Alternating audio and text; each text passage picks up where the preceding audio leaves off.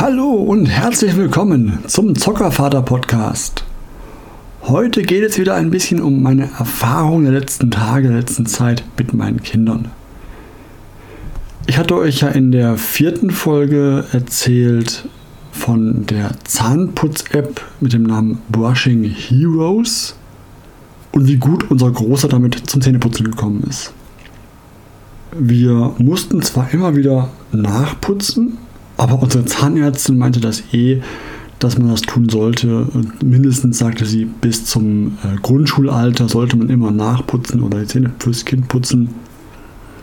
Und vor ein paar Wochen dann war dann die App auf einmal vollkommen egal und er wollte morgens und abends, dass wir ihm die Zähne putzen. Ganz alleine. Also alles soweit gut. Wir putzen Zähne für ihn, war auch okay für uns. Uns war ja wichtiger, dass wir das regelmäßig machen. Und wir hatten die App ja benutzt eher dazu, um dieses Ritual zu arrangieren, dass wir eben jeden Morgen, jeden Abend Zähne putzen. Und seit ein paar Tagen macht er was Neues. Jetzt nichts Schlimmes, ich finde es eher amüsant.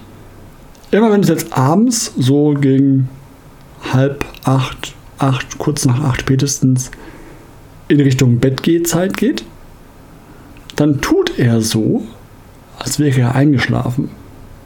Er steht dann da und sagt, Papa, ich bin schon so müde, ich bin schon eingeschlafen.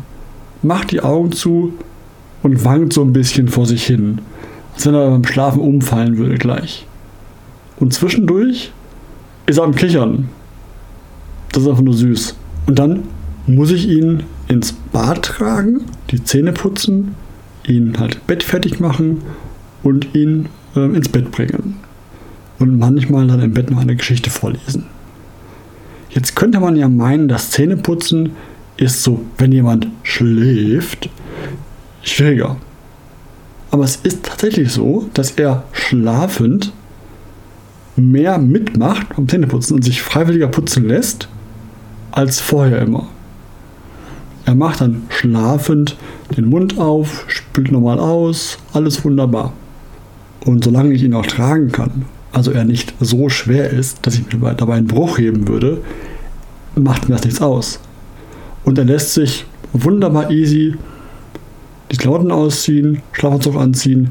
Er macht auch ein bisschen mit, aber alles natürlich schlafend. Von daher, also das ist auch nicht angenehm, weil er wunderbar mitmacht. Und zum Thema Vorlesen noch beim Einschlafen. Er hat sich oft gewünscht, dass ich was vorlese.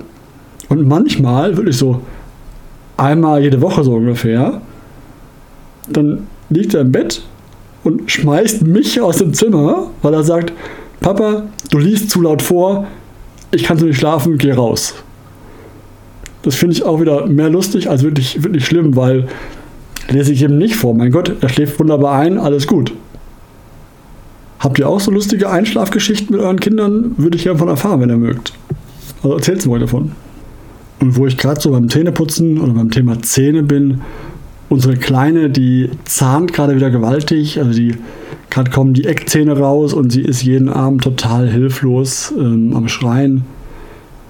Und man selber fühlt sich dabei auch echt hilflos, weil man nicht helfen kann. So bei Hunger, Durst und anderen Sachen. Ich kann was tun.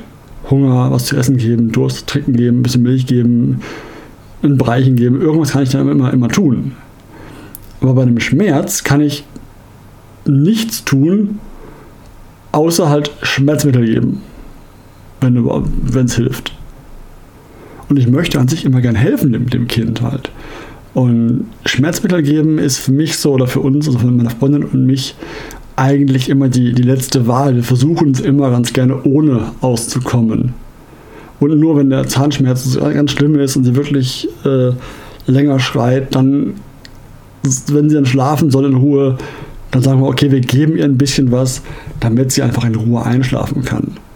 Wir versuchen, ohne auszukommen. Ich weiß nicht, ich weiß nicht wie ihr das seht, aber wir versuchen immer möglichst ohne was auszukommen, was Medikamenten sind. Also wir versuchen jetzt mit normalen Hausmitteln zu arbeiten. Also lassen sie dann auf einem Waschlappen, auf einem feuchten, mit kaltem Wasser feucht gemachten Waschlappen kauen. Das Wissen zu beruhigen, das klappt öfter mal. so ein, ja, so ein, so ein, so ein Zahnbeißring geht auch ganz gut, wenn der halt kühl ist. Das klappt dann meistens ganz gut. Aber irgendwann reichen die auch nicht mehr und dann schreit sie halt ein bisschen und weint halt sehr stark. Und wir versuchen es halt dann, wie gesagt, ohne Medikamente auszuhalten. Klappt nicht immer, aber fast immer, dass sie halt zwar ein bisschen schreit, aber dann sind es halt ein paar Minuten, wo sie schreit und dann lässt sie sich beruhigen oder ablenken mit Spielsachen ein bisschen. Und ich finde halt, so ein Ablenken mit Spielzeug und anderen Dingen ist besser, als dauernd sofort zu sagen, ich gebe was, ist Ruhe. Das mag ich nicht so gerne. Zuletzt wollte ich jetzt euch noch ein paar Basteltipps loswerden.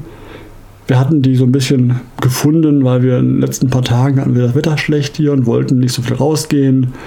Und der Große war auch nicht ganz so fit irgendwie, hat irgendwie so ein bisschen gekränkelt, nichts Schlimmes, aber er wollte halt nicht rausgehen, wollte nicht spielen gehen, weil er ein bisschen einen leichten Durchfall, war so ein bisschen schlecht drauf einfach. Man kennt das ja. Man ist dann, wenn man nicht so nicht ganz gesund ist, ist man ein bisschen schlecht drauf, man möchte nicht so aktiv sein, möchte ein bisschen mehr, mehr, mehr, ein bisschen Ruhe haben. Da war er ein bisschen mäkelig drauf, dann haben wir uns, okay, gehen wir nicht raus. Aber wie beschäftigen wir den Kleinen denn, oder den, den Großen, der ist ja schon ein Großer, den Großen denn jetzt zu Hause? Weil wir wollten auch nicht dauernd auf hier Hörspiel, irgendeine TV-Session oder irgendeine App ausweichen, mit zu beschäftigen, weil es ist halt immer noch Ausnahme und äh, zeitlich ein bisschen begrenzt. Und da haben wir zum Beispiel herausgefunden, dass ähm, Reste von Malerkrepp kann man auf Hartboden wunderbar aufkleben, um eine Rennbahn abzugrenzen für Spielzeugautos. Hat den riesigen Vorteil, dass man die Rennbahn abends nicht abbauen muss, beziehungsweise auch nachts im Wohnzimmer auf dem Boden keine Fußfallen und äh, spitzen Dinge auf dem Boden liegen hat, auf die man treten könnte. Weil das Malerkrepp ist so maximal so ein bisschen rau am Fuß, aber das ist ja unterm Socken merkt man es kaum. Man muss nur abends halt die ganzen Rennautos ähm, einfach in die Boxengasse fahren lassen vom Kind. Das geht wunderbar bei uns.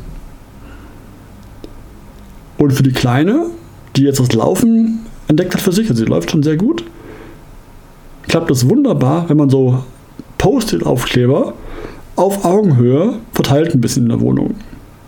Sie hatte einen diebischen Spaß daran, die Post-its abzuziehen, uns zu bringen.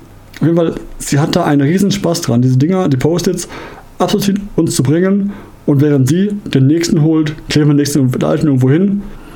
Das beschäftigt sie minutenlang, hat sie echt Spaß dran. Und weiterhin, sie übt das Laufen damit oder das Gehen damit. Das klappt bestens. Was will man mehr? Die Kinder beschäftigen wird nicht immer so leicht bleiben. Und wir sind damit wunderbar unsere, wir hatten so eine Box mit alten Resten von Büromaterial, die so immer mal aufgekommen sind, hatten so ein paar Post-it-Reste, die halt nicht mehr richtig geklebt haben, die klebten nicht mehr ganz so berauschend, haben wir bestens losgeworden damit. Die paar Sekunden kleben, bis die wieder rumrannte, die Kleine, es abzuziehen, hat bestens gereicht. Ja, soweit zu meinen Erfahrungen in den letzten Wochen, was so Zähne angeht und eben diese beiden Ideen mit eventuell vorhandenen Resten was zu machen noch. Viel Spaß beim Nachmachen und ich hoffe, ihr habt viel Spaß mit euren Kindern. Bis zum nächsten Mal. Euer Zockervater.